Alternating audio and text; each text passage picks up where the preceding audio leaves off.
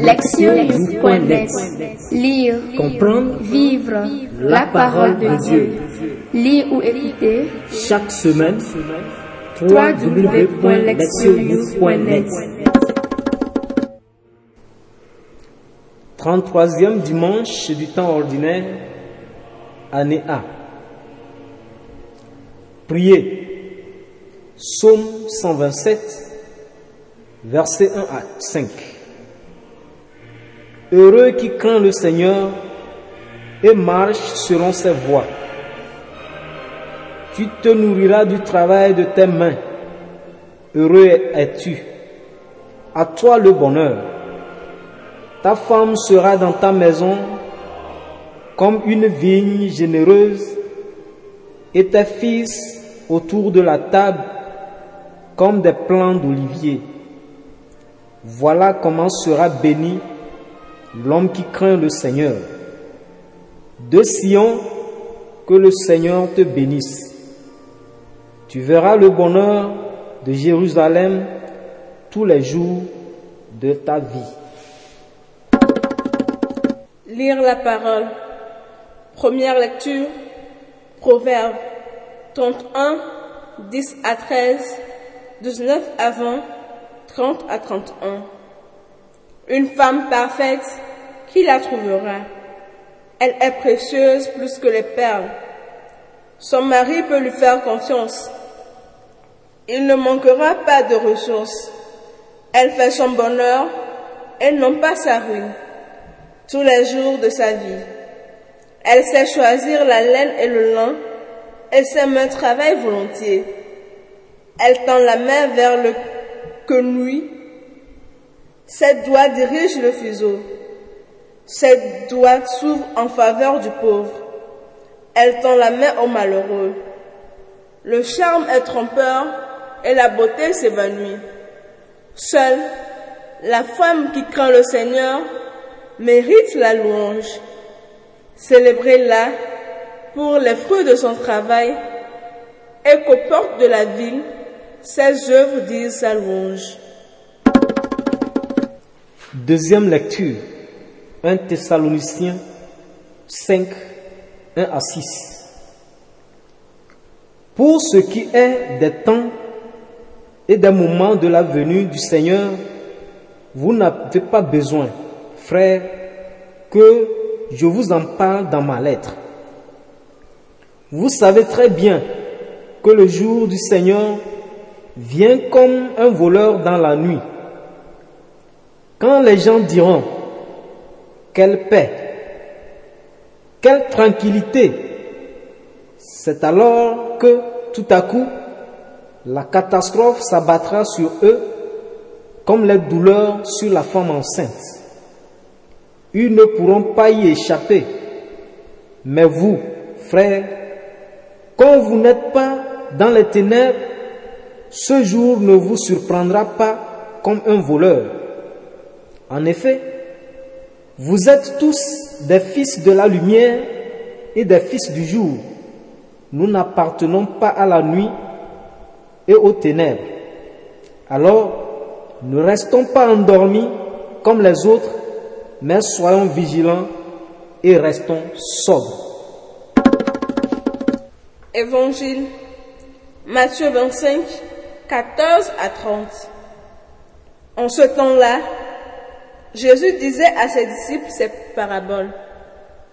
C'est comme un homme qui partait en voyage.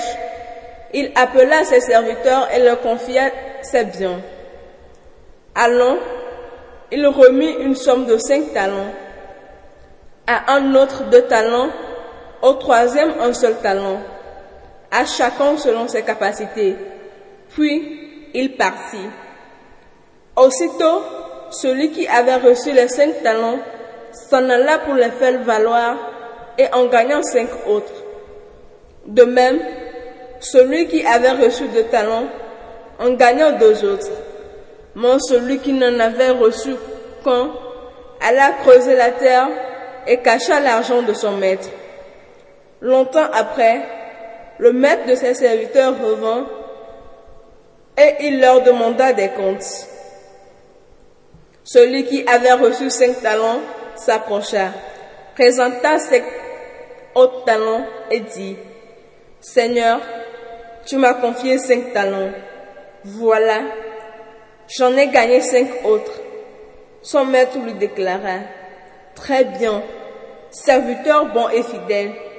Tu as été fidèle pour peu de choses, je t'en confierai beaucoup. Entre dans la joie de ton Seigneur. Celui qui avait reçu de talents s'approcha aussi et dit, Seigneur, tu m'as confié deux talents. Voilà, j'en ai gagné deux autres. Son maître lui déclara, Très bien, serviteur bon et fidèle, tu as été fidèle pour peu de choses.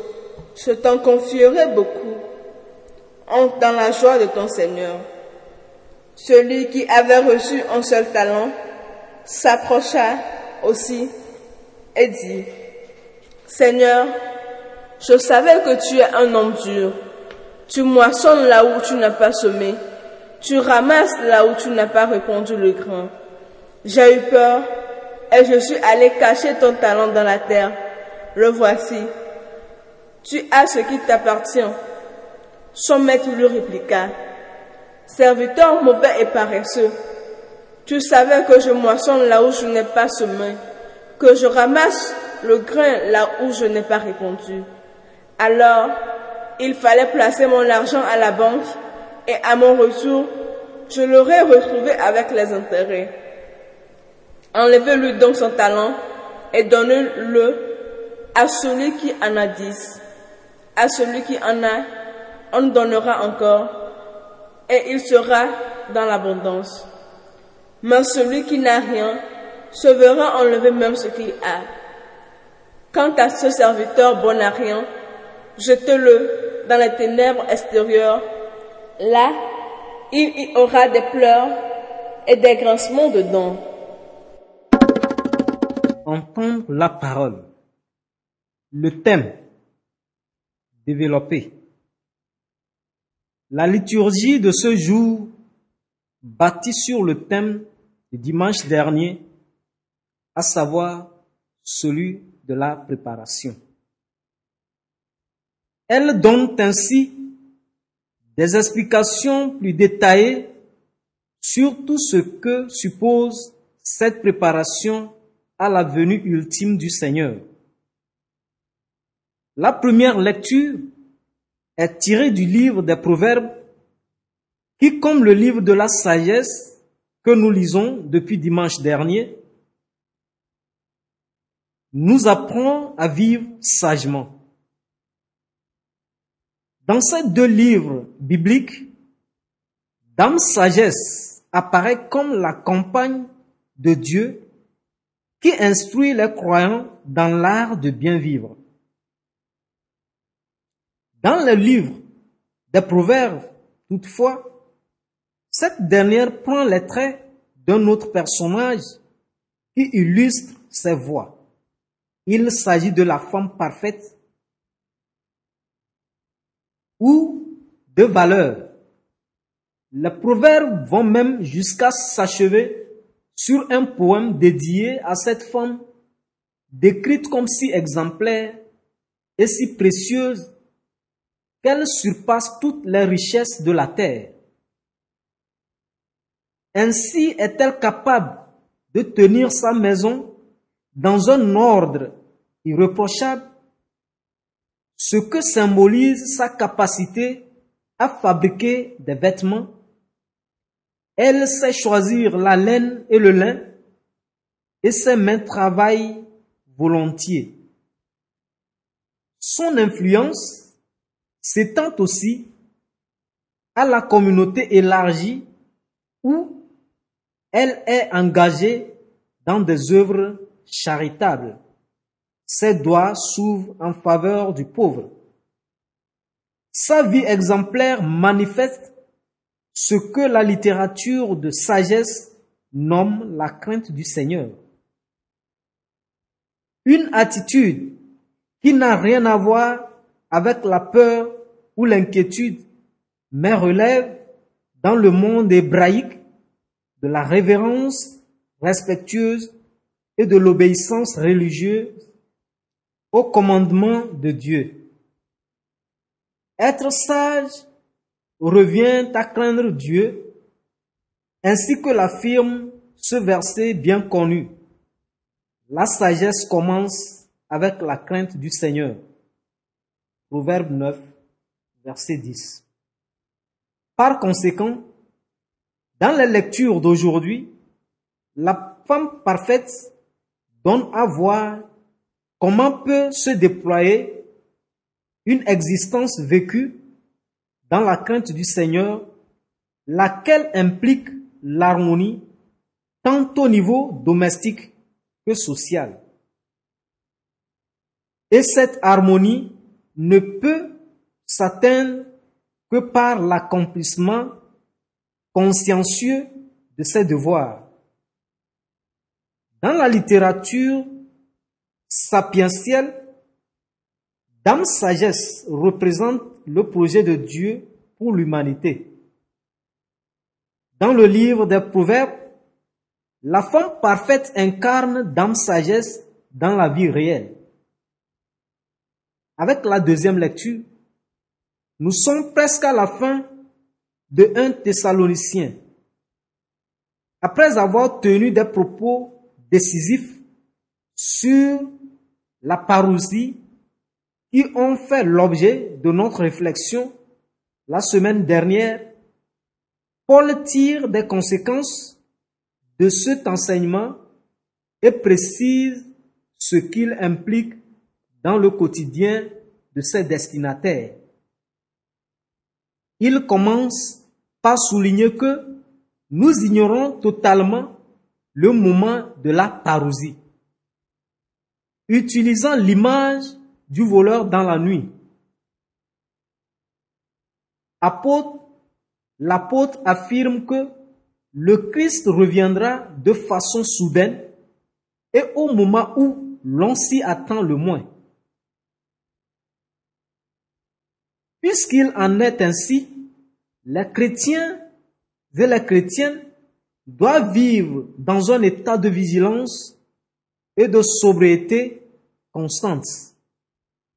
Il explique qu'être sobre équivaut à se tenir éloigné de la vie dissolue et irréfléchie de la nuit et à pratiquer les vertus de foi, d'amour et d'espérance.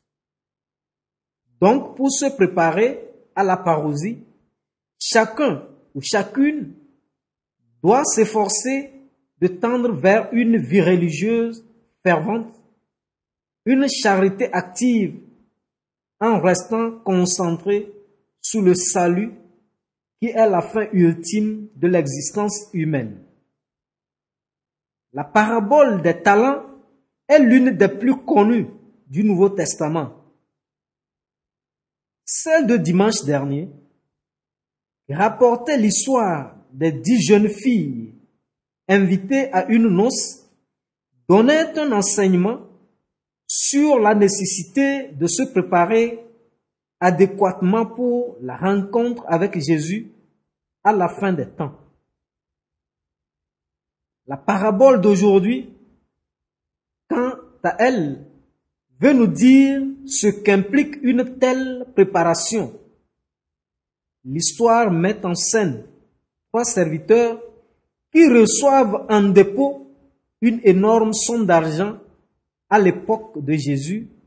Un talent équivalait à la somme de quelques six mille deniers, ce qui représentait le salaire de six mille jours de travail.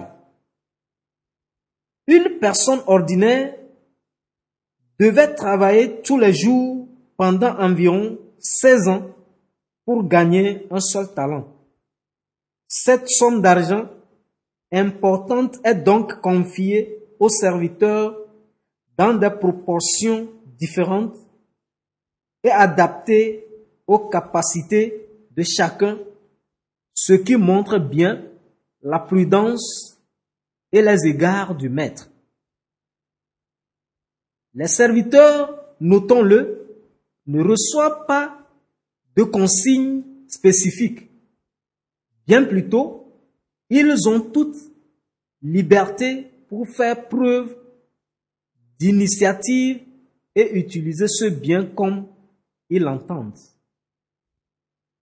Au retour de son voyage, le maître appelle ses serviteurs pour que chacun rende compte de ce qu'il a reçu. Les deux premiers ont décidé de faire valoir au maximum les richesses confiées en multipliant ce qui leur avait été donné. Mais le troisième serviteur a pris une toute autre option en ne tirant pas parti de son talent. Il essaie alors de justifier son, inaction, soulignant le caractère exigeant du maître et ses propres peurs. En fait, il accuse ce dernier de son propre échec. L'ironie de l'histoire est qu'en agissant ainsi, il se condamne lui-même en exprimant qu'il pense au sujet de la dureté et de l'intransigeance de son maître. Ce serviteur savait très bien que cacher son talent n'était pas une solution et ne pouvait qu'engendrer des problèmes avec le maître qui attendait l'initiative et résultat. Toutefois, il n'a pas aligné son action sur ce savoir. Il se justifie de n'avoir rien fait, essayant de se montrer plus malin que son maître, parce qu'il a consciemment gâché le don reçu et tenté de faire passer sa faute sur quelqu'un d'autre, le maître, le traite de serviteur mauvais et paresseux. Un autre enseignement important se trouve dans l'affirmation suivante. À celui qui a, on donnera encore, mais celui qui n'a rien se verra enlever même ce qu'il a. Ces paroles sont tirées de Proverbe 9, verset 9, et signifient que ceux qui se montrent fidèles dans leurs tâches récolteront de grands bienfaits. Tandis que ceux qui ne font rien de leur talent perdront même ce qu'ils avaient initialement reçu. L'exemple du serviteur mauvais illustre parfaitement la mise en œuvre de ce principe. À travers cette parabole, Jésus enseigne que chacun, chacune, doit se préparer à la fin de sa vie et au jugement en utilisant les capacités reçues et en les développant au maximum. Travailler avec ces dons permet de les faire fructifier tandis que l'inaction et le gâchis de ces mêmes dons conduisent inévitablement à les perdre tant en cette vie que dans la vie éternelle. D'après les lectures de ce dimanche, la préparation à la parousie implique donc d'utiliser consciencieusement ses talents et ses capacités tout au long de cette vie sur la terre. Comme la femme parfaite des proverbes, les chrétiens et les chrétiennes doivent vivre dans la crainte du Seigneur, une attitude qui suppose de travailler à l'harmonie familiale et sociale conformément au commandement de Dieu. Paul poursuit cet enseignement évoquant les trois vertus cardinales de foi, d'espérance et d'amour comme des moyens de mener une existence sobre et réfléchie dans la perspective de la parousie qui vient. Enfin, Jésus relève que tous et toutes ont reçu des capacités, des dons, des talents de différentes sortes et dans une mesure diverse. Toutefois, tous ou toutes sont tenus de les développer et de les utiliser pour les faire fructifier, non seulement pour eux-mêmes, mais aussi pour autrui. La passivité, la paresse et l'indifférence à ces dons mènent à l'échec quant au développement personnel et encourent la colère de Dieu. Ainsi, en attendant la parousie, les croyants et les croyantes doivent-ils être activement engagés en ce développement eux-mêmes et le monde qui les entoure? C'est ainsi qu'à la fin, ils s'entendront appeler serviteurs bons et fidèles. Car, comme le dit justement le psalmiste, heureux qui craint le Seigneur et marche selon ses voies. Écoutez la parole de Dieu. Les termes développé et développement jouissent actuellement d'une grande popularité. Le monde est partagé entre les nations en voie de développement et nations développées. De multiples critères existent pour classer un pays dans l'une ou l'autre catégorie. Parmi ceux-ci, nous trouvons la situation économique, la situation politique, le degré d'avancement technologique et le niveau de vie. Notre continent appartient à la catégorie en voie de développement, ce qui a des connotations tout à la fois positives et négatives. Elles sont positives en ce sens qu'elles impliquent la reconnaissance du fort potentiel du continent africain et de ses ressortissants en ce qui concerne la croissance et le développement. Mais ces connotations ont aussi un aspect négatif dans la mesure où l'Afrique est injustement comparée à d'autres continents qui ont une histoire et des possibilités très différentes. Cela étant, l'expression en voie de développement s'avère en elle-même très positive, puisqu'elle manifeste l'aspiration à la croissance et la ferme volonté d'accomplir tout ce qu'il faut pour cela. L'Afrique a le potentiel et la capacité nécessaires pour se développer. Mais il appartient à ses habitants et habitantes d'avoir la volonté qu'il faut pour y parvenir. Tout bon système éducatif cherche à donner aux apprenants et apprenantes toutes leurs chances en les aidant à découvrir leurs talents, à faire de bons choix en matière professionnelle à partir de leurs points forts. Ainsi, deviendront-ils des membres actifs et des personnes de ressources dans la société. Il existe autour de nous beaucoup d'orateurs qui encouragent les gens à développer leurs capacités et à suivre leurs rêves. On ne peut aller dans une librairie ou écouter la radio sans tomber sur quelqu'un qui donne des conseils en ce sens, sans oublier de dire comment persévérer dans la difficulté, croire en soi-même et ne jamais abandonner. Prêtres et prédicateurs exercent les croyants et les croyantes en s'appuyant sur la foi et l'écriture, à progresser dans leur connaissance de Dieu et dans la pratique de la charité, afin de se développer en tant qu'être humain. Tous ces enseignants et mentors savent et reconnaissent que la croissance et l'amélioration de soi sont au cœur même de notre nature. Ils partagent également l'indéniable conviction que le vrai développement requiert de chacun et de chacune des efforts, de la persévérance et un réel engagement. Toutefois, il existe aussi en nous une tendance à rechercher le succès et l'avancement en évitant les efforts qui exigent un authentique développement.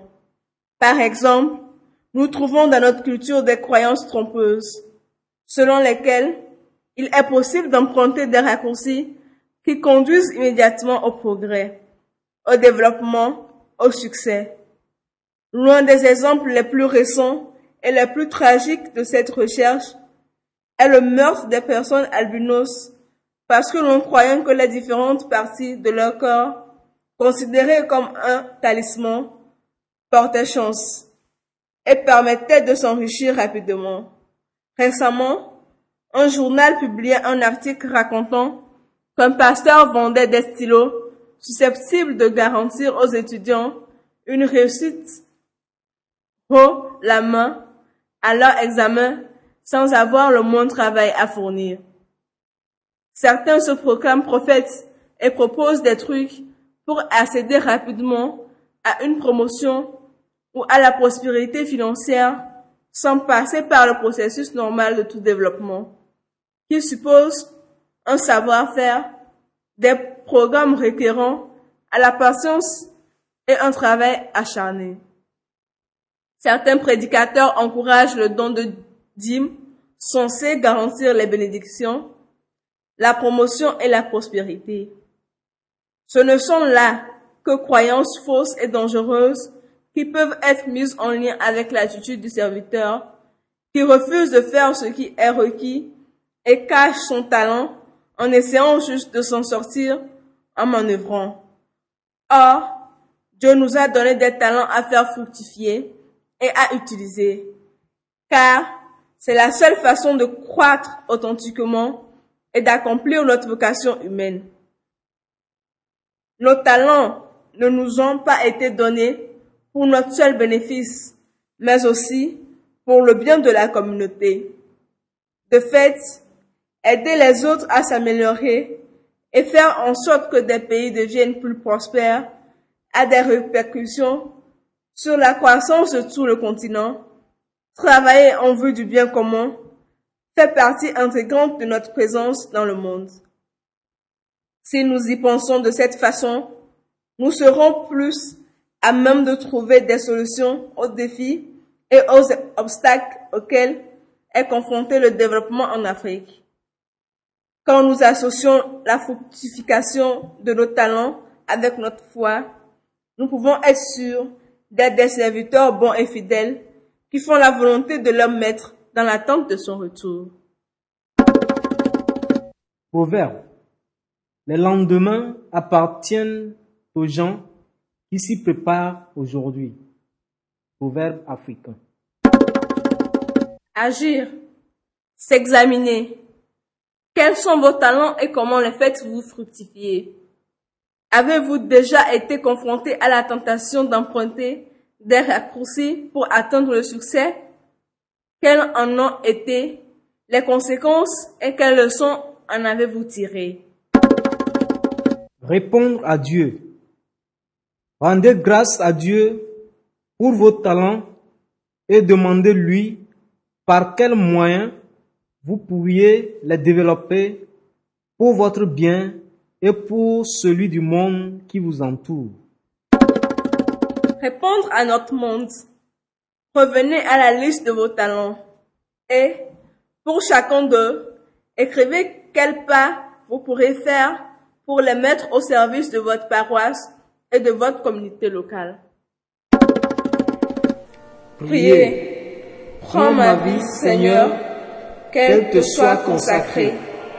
Prends mes instants et mes jours, qu'ils s'écoulent en une prière incessante. Prends mon or et mon argent, je ne veux rien retenir. Prends mon intelligence et use de mes capacités comme tu l'entends.